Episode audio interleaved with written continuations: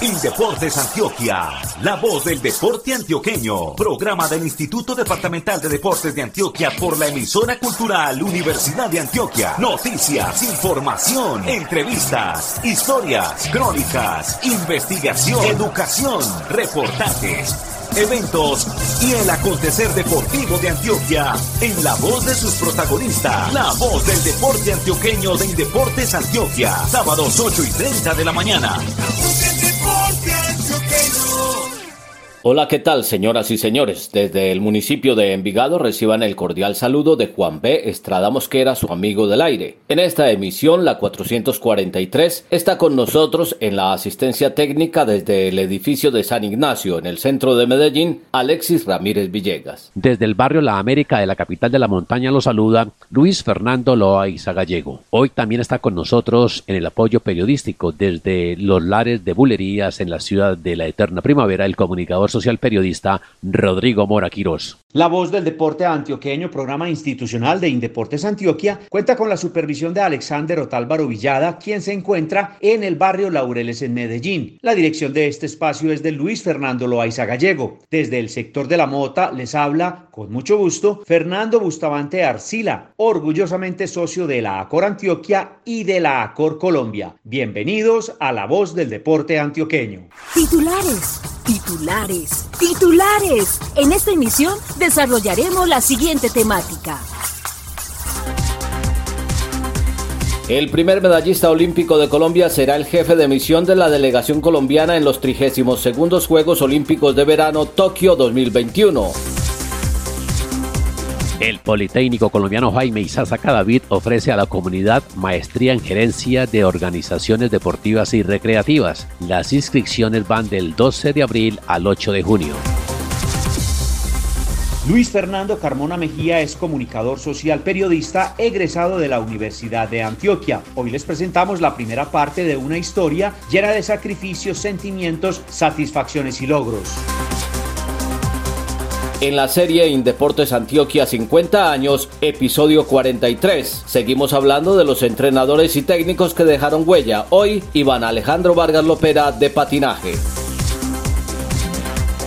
Personaje, gente que trabaja por el deporte, la recreación y la actividad física.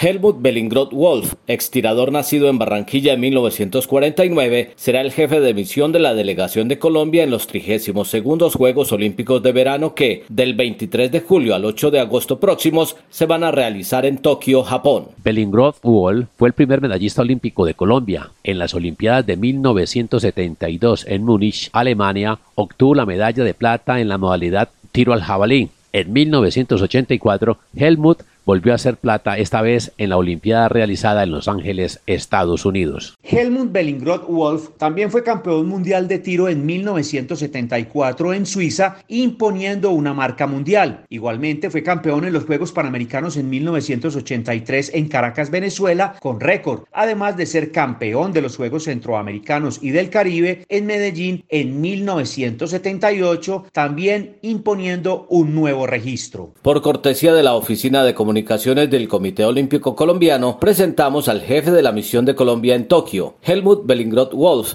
Nos habla inicialmente del significado que tiene para él esta designación del Comité Ejecutivo del COC que preside Ciro Solano Hurtado. Es una gran responsabilidad, indudablemente. Yo creo que cualquier dirigente olímpico de cualquier país, su ideal, su sueño es precisamente poder dirigir a su selección, a su delegación del país a unos Juegos Olímpicos. Yo he tenido el privilegio de estar de subjefe en los Juegos Suramericanos de Santiago, juveniles. También sí estuve en la jefatura de misión de Colombia cuando fueron realizados los Juegos Centroamericanos y del Caribe Barranquilla en el 2018. Y ahora pues es un privilegio para mí, de mucho orgullo realmente como deportista olímpico, como medallista olímpico, como dirigente, como simple ciudadano colombiano. Yo creo que es de mucho, de mucho orgullo para mí, de mucha satisfacción poder dirigir la delegación ahora en Tokio. Ahora, Bellingroff, quien ocupó el sexto lugar en la modalidad de tiro al jabalí en los Juegos Olímpicos de 1976 realizados en Montreal, Canadá, nos habla del número de deportistas clasificados hasta el momento para la cita deportiva olímpica en el archipiélago nipón. Eh, hasta el momento sabemos que están clasificados 36 atletas con posibilidades de llegar más o menos, digamos, a 80, tal vez 90, siempre y cuando se clasifiquen en los dos deportes de conjunto que están por clasificar, que sería béisbol y el eh, rugby femenino, pero es probable, pero no es así como que muy real. Pero si es así, yo creo que de pronto pasaríamos de 100, porque con los clasificados en el día de hoy, en el ranking, porque se han anulado muchas clasificaciones directas, sino por el ranking, tendríamos 24 clasificados en el día de hoy, más los 36 actuales serían 60, más lo que es posible con los de conjunto y algunos otros que necesitamos ver. Yo creo que viendo la preparación de los que están actualmente clasificados y los que posiblemente se clasifiquen ahora en este mes, en el siguiente mes, yo creo que estamos haciendo una buena preparación, guardando todo el protocolo. Es muy triste esta situación a nivel mundial, pero todos los países tienen el mismo problema. No es solamente Colombia, todos los países tienen el mismo problema. Y aspiramos con el concurso de todas las federaciones, con el concurso de la parte técnica, incluyo a los entrenadores, incluyo la parte técnica del Comité Olímpico Colombiano, también la parte que le correspondería del apoyo económico y financiero por parte también del Ministerio de Deporte, pues yo creo que vamos a hacer una muy buena labor, una excelente labor. Dios quiera que nos ayude en estos momentos tan difíciles que estamos cruzando todo el deporte colombiano. Cerramos esta nota con Helmut Bellingrod Wolf, jefe de misión de Colombia en Tokio 2021, en esta que es la edición 32 de los Juegos Olímpicos de verano. A él le estamos deseando los mayores éxitos en esa labor, con su mensaje para los atletas clasificados y para quienes están en este empeño. Los que están clasificados, que sigan su entrenamiento, que sigan su preparación como hasta el momento lo han hecho. Sé que han estado dedicados 100% a la preparación, a dar todo de sí para estos Juegos en Tokio. Sé que es un poco difícil la situación, pero estamos completamente seguros con ese ánimo que siempre nos ha caracterizado en las últimas décadas para competir en estos Juegos Polideportivos. Yo creo que vamos a tener una excelente actuación. Y les digo a los que todavía están por clasificar que tengan toda la fe, toda la esperanza, todo el empeño para que clasifiquen y representar a Colombia dignamente como yo sé que es el sueño de cada uno de los deportistas cuando se meten en este sector deportivo, ese es el sueño, representar a Colombia y no solamente representarlo, porque no es solamente competir por competir, sino por competir para ganar. Y esa es realmente la mentalidad que le trato de inculcar a todos los atletas que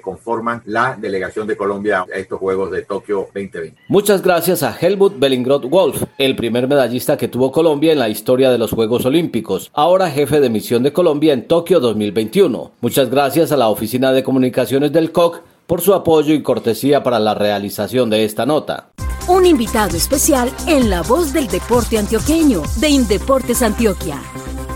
En la voz del deporte antioqueño, programa institucional de Indeportes Antioquia, saludamos a esta hora de la mañana al profesor Guillermo León Zapata, docente de tiempo completo del Politécnico Colombiano Jaime Isaza Cadavid y además de ello director del grupo de investigación Gestas, responsable de la maestría nueva que se ofrece en el mercado del deporte y de la actividad física en gerencia de organizaciones deportivas y recreativas. Guillermo León, un abrazo muy especial, buen día y contémosles a los oyentes interesados en esta importante cualificación desde el punto de vista académico, ¿de dónde nació la idea de organizar una maestría en gerencia de organizaciones deportivas y recreativas? ¿Cuál es, digamos, el recuento histórico que tiene este proceso y cómo se llegó a establecer entonces a través del Politécnico Colombiano Jaime Sasa David esta interesante propuesta? Buenos días y bienvenido. Muy buenos días a usted, Fernando, y a todos sus oyentes. La maestría es el resultado de un proceso de investigación riguroso que ha venido haciendo el grupo de investigación investigación gestas del programa profesional en deporte del Politécnico. Hemos encontrado en investigaciones con clubes, con ligas, con entes deportivos municipales que faltan líderes, que faltan gestores, que faltan gerentes, que hace falta un personal calificado que pueda guiar de la mejor manera a estas organizaciones deportivas. Por eso creemos nosotros que una maestría en profundización de alguna manera resuelve esas necesidades. Tenemos una propuesta innovadora, diferente, que puede llenar los vacíos que tienen los administradores y los gerentes que están al frente de todas las organizaciones deportivas que existen en el departamento y quizás en el país. Guillermo, de acuerdo con la información que hemos recibido, la estructura desde el punto de vista académico de la maestría tendrá unos 47 créditos dispersos en cuatro semestres. En toda esta oferta que tiene que ver con la estructura como tal del ciclo académico, ¿qué pueden encontrar de atractivo las personas que quieran ingresar a esta maestría desde los municipios del departamento de Antioquia, desde otras regiones del país y por supuesto las personas que quieren cualificarse más profundamente sobre este tema de las organizaciones deportivas y recreativas? Realmente son muchas las novedades que ofrece esta maestría. Indudablemente la principal es en el tema de la asistencia a clases, la convocatoria a cada uno de los cursos. Hemos dispuesto que cada mes los matriculados vengan al Politécnico si es presencial o asistan de manera virtual si no hemos todavía logrado la presencialidad. Los días viernes, sábado y domingo, cada fin de mes harán la asistencia a cada curso. Eso es novedoso, es decir, tendremos cinco encuentros por semestre. No tendrán que venir todos los días ni los fines de semana, sino un fin de semana al mes, primero. Segundo, la oferta académica, la oferta de contenidos. Nosotros tenemos la posibilidad de llenar los vacíos que cada uno de esos profesionales de disciplinas diferentes, en comunicación, en educación física, en entrenamiento, en derecho, que quieren hacer la maestría, para que llenen sus vacíos. Tenemos una oferta específica. Entonces, por ejemplo, tenemos la posibilidad de que aprendan a organizar eventos, gerencia de organización de eventos, de mirar cómo se hace un plan de comunicaciones, mirar cómo se hace la administración de un escenario deportivo, cómo se manejan las finanzas de una organización, cómo se monta la estructura legal de una organización, que eso los conocen algunos, pero no todos. Entonces, cada uno tendrá la posibilidad de llenar los vacíos. Y fuera de eso, hay un tema bastante importante. El trabajo de grado es muy flexible, hay mucha variedad. Lo podrán hacer en una organización deportiva, lo podrán hacer en un evento deportivo, podrán hacer una investigación, podrán hacer una monografía, podrán hacer un plan de negocio. Es decir, son muchas opciones las que les vamos a dar. Realmente creemos que es una propuesta diferente, innovadora y muy oportuna hoy en día para el entorno y el contexto de la gestión deportiva del departamento de Antioquia y en Colombia. Guillermo León, excelente. Entonces, estos diferenciales que tiene la maestría y por supuesto la oferta que se le está entregando a los interesados, es decir, primero la flexibilidad en los horarios, segundo el tema de los contenidos curriculares y tercero la opción que hay para la realización de las tesis o los trabajos de grado y la apertura mental con respecto a esos temas. Guillermo, vamos a llevarlo al escenario de un especialista en la educación física, en la actividad deportiva en algún municipio del departamento de Antioquia o del país, en Peque, en Yolombó, en Urabá, en cualquiera de las subregiones de nuestro departamento, que se estaría haciendo este tipo de preguntas y le solicitamos a usted pues como director del grupo de investigación orientación sobre el tema. ¿Cuándo comienza, si no es que ya ha comenzado el ciclo para las inscripciones, cómo se hace el proceso, dónde se puede obtener información sobre el tema de la maestría, detalles que tienen que ver con un estudiante que está interesado en hacer este proceso y obviamente en obtener este tipo de informaciones? Precisamente el lunes 12 de abril inició el proceso de inscripciones. Este proceso de inscripciones irá hasta el 8 de junio. En este periodo, el estudiante o el candidato podrá comprar el valor del PIN, que son 120.300 pesos. Una vez lo compra, hay que subir una papelería a la página del Poli y debe esperar que lo llamemos para las entrevistas, que las vamos a hacer entre el 15 y el 21 de junio. Esas entrevistas nos permitirán seleccionar los primeros 20 estudiantes de la maestría. Hay que decir que eh, la maestría tiene un costo por semestre de 8 salarios mínimos y cada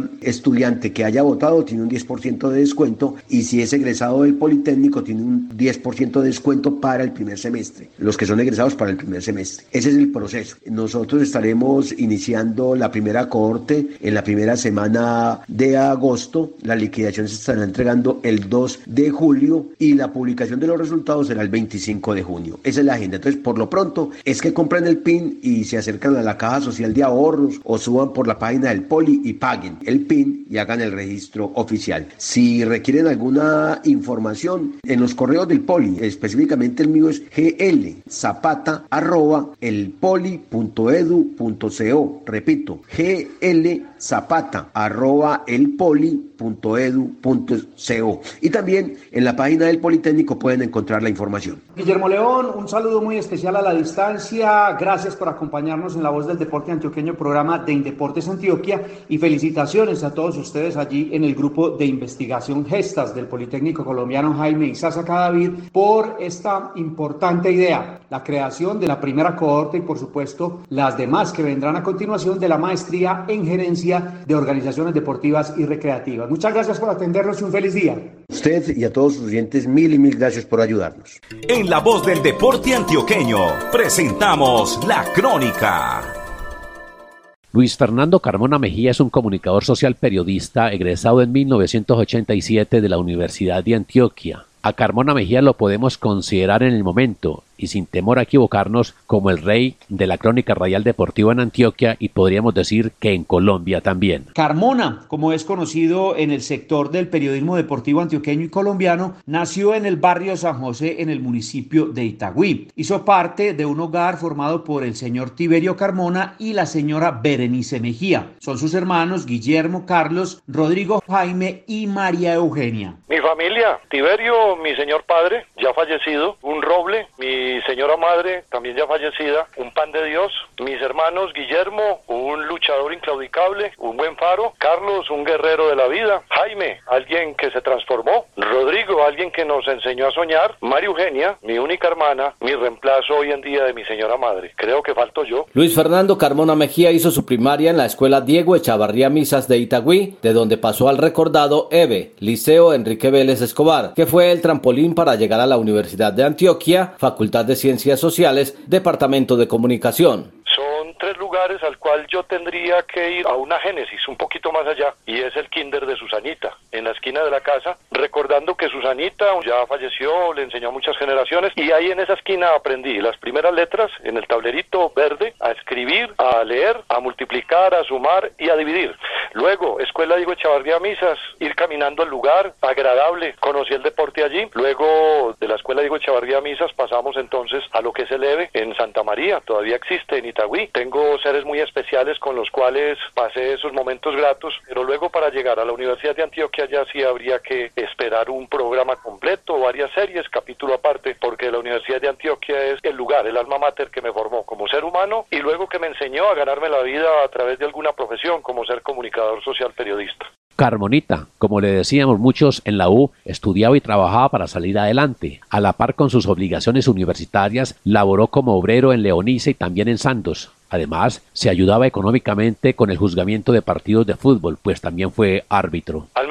Leonisa, entonces empiezo a elaborar qué cantidades de cosas tuve que hacer para poder soñar en llegar a la universidad. Y quiero detenerme en ese lugar Leonisa, en donde iba a tener un puesto muy bueno, pero ese día en la mañana que me iban a hacer los exámenes y que tenía que hacerme los chequeos de laboratorio, quien habla se puso de gracioso y me fui a trotar cuatro horas. Luego llegué porque esa era mi exigencia, el atletismo también fue mi y los resultados no fueron los mejores. Me pusieron en otro cargo y ahí entonces pasé a ser supervisor de unas confecciones. Antes de ir a Sandos y al arbitraje, en confecciones JWF tuve un tocayo de jefe, Fernando Calderón, y él me dijo, no sale de aquí, no abandona su cargo. ¿Qué hice yo? Le dije, le dejo todo bien y fui donde la secretaria, le dejé una carta y le dije, mi caso es urgente, voy a presentar un examen de admisión en la Universidad de Antioquia. Ya lo de Sandos es contar de que tuve quizás mi primero o segundo gran jefe donde se encuentre, ojalá me llamara algún día para darle las eternas gracias. El arbitraje me enseñó parte de la vida, parte de lo que soy hoy, parte de entender al otro, de ponerme los zapatos del otro, parte también en la psicología que se la apliqué, asimilé esos conceptos de mis docentes, los apliqué en un terreno de juego y por fortuna nunca me amenazaron. Luis Fernando Carmona Mejía también pudo haber sido un gran pintor, un artista y de hecho tiene y conserva sus trabajos, pues pasó por la Escuela de Bellas Artes Eladio Vélez de Itagüí. Igualmente pudo haber sido un gran filósofo, pues en la universidad lo apasionaba la teoría del conocimiento. La Escuela Bellas Artes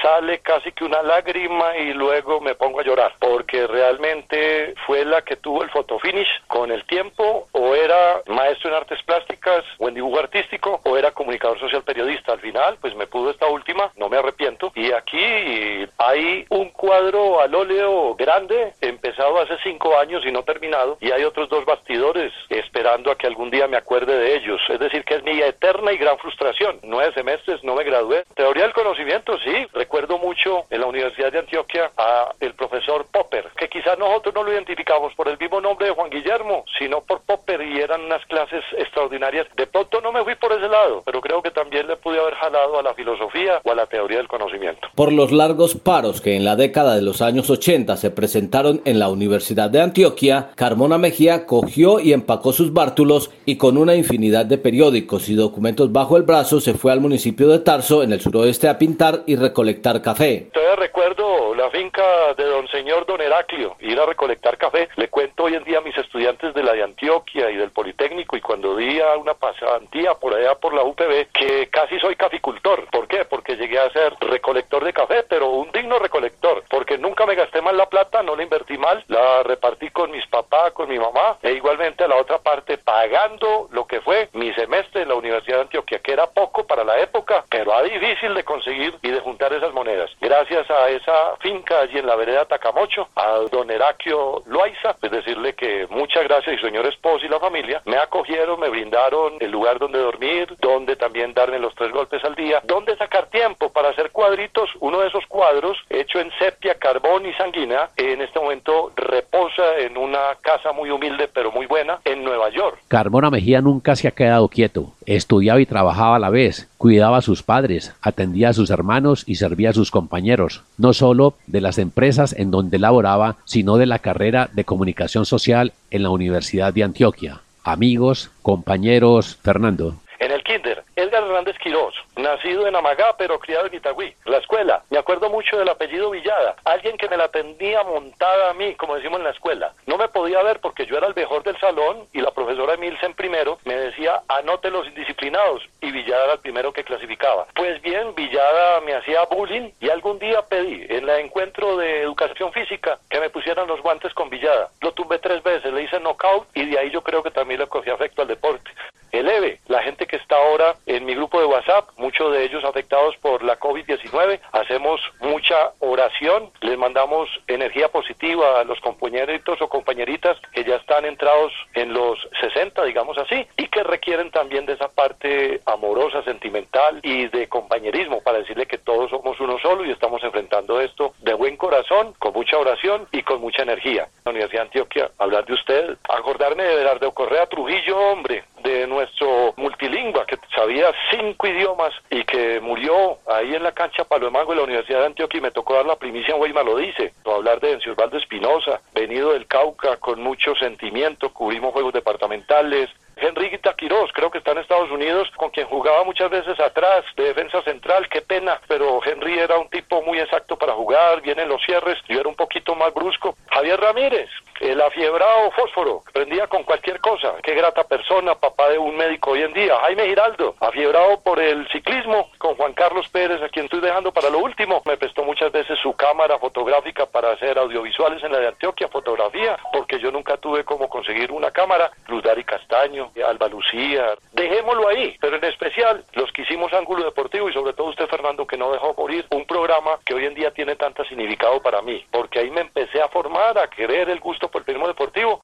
hasta aquí la primera parte de esta nota, con la que continuaremos en nuestra próxima emisión en la que hablaremos con Luis Fernando Carmona Mejía sobre los diferentes medios en los que laboró, sus jefes, la docencia, el camino por la Corantioquia, el arte de la crónica y su grupo familiar. Indeportes Antioquia presenta 50 años de vida, recuerdos, historias y anécdotas de medio siglo de existencia del Instituto Departamental de Deportes de Antioquia.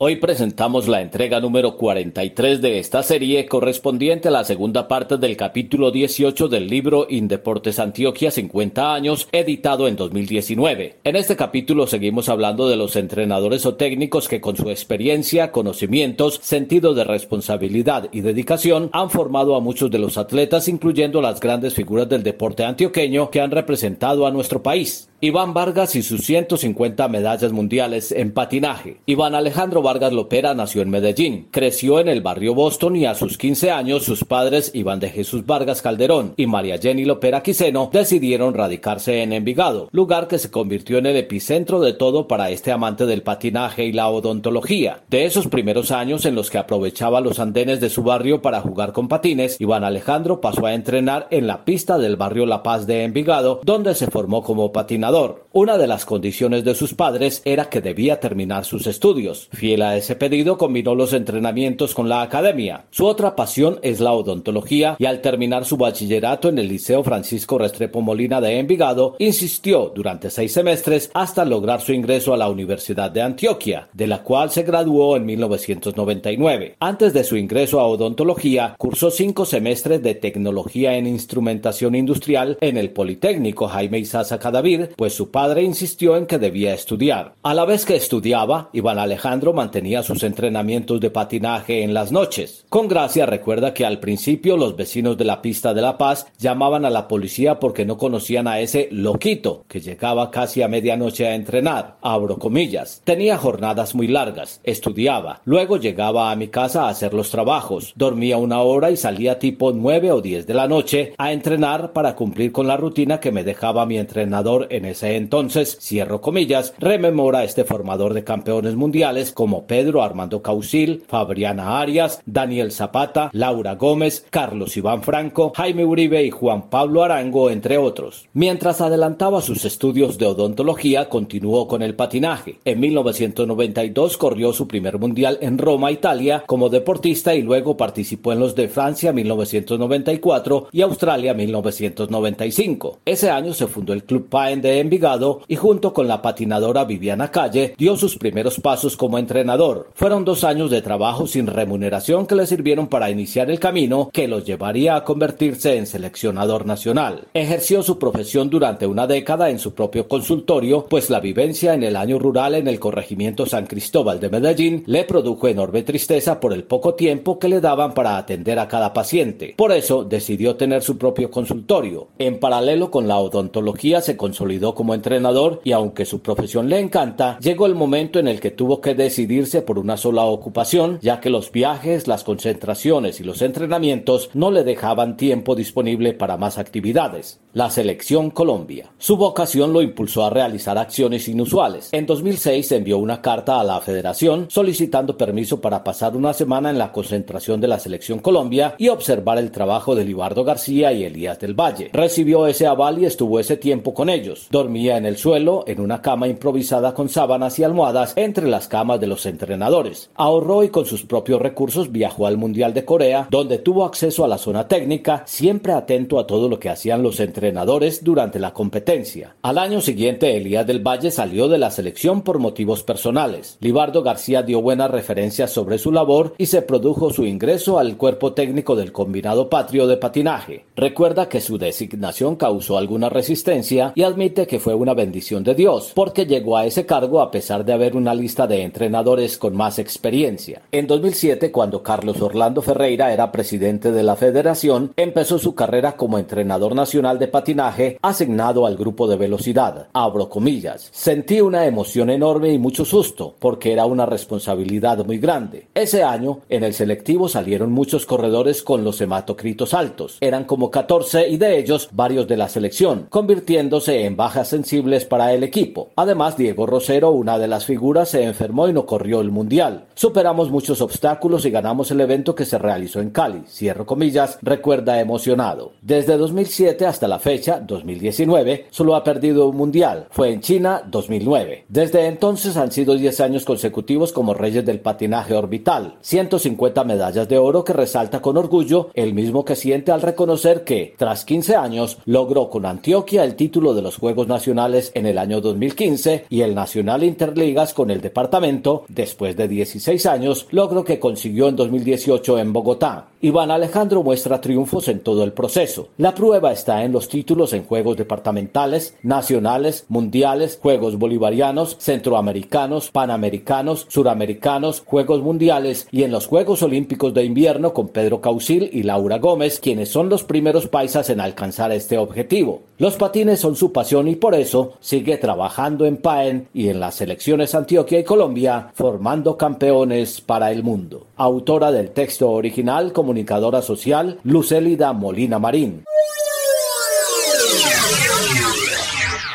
Señoras y señores, con la asistencia técnica de Alexis Ramírez Villegas desde el edificio de San Ignacio en el centro de Medellín, desde el barrio La América al occidente de Medellín les habló con mucho gusto Luis Fernando Loaiza Gallego, socio de Acor Antioquia y Acor Colombia. Hoy nos acompañó, como de costumbre, con sus aportes periodísticos, Rodrigo Mora desde el sector de bulerías en la capital de los antioqueños. Fernando Bustamante Arcila, también orgullosamente socio de la Acor Antioquia y de la Acor Colombia, les habló desde el sector de la mota aquí en la ciudad de Medellín. La voz del deporte antioqueño cuenta con la supervisión de Alexander Otálvaro Villada y la dirección de Luis Fernando Loaiza Gallego. Esta fue la emisión 443 desde el municipio de Envigado les moduló su amigo del aire Juan B. Estrada Mosquera. Felicidades para todos.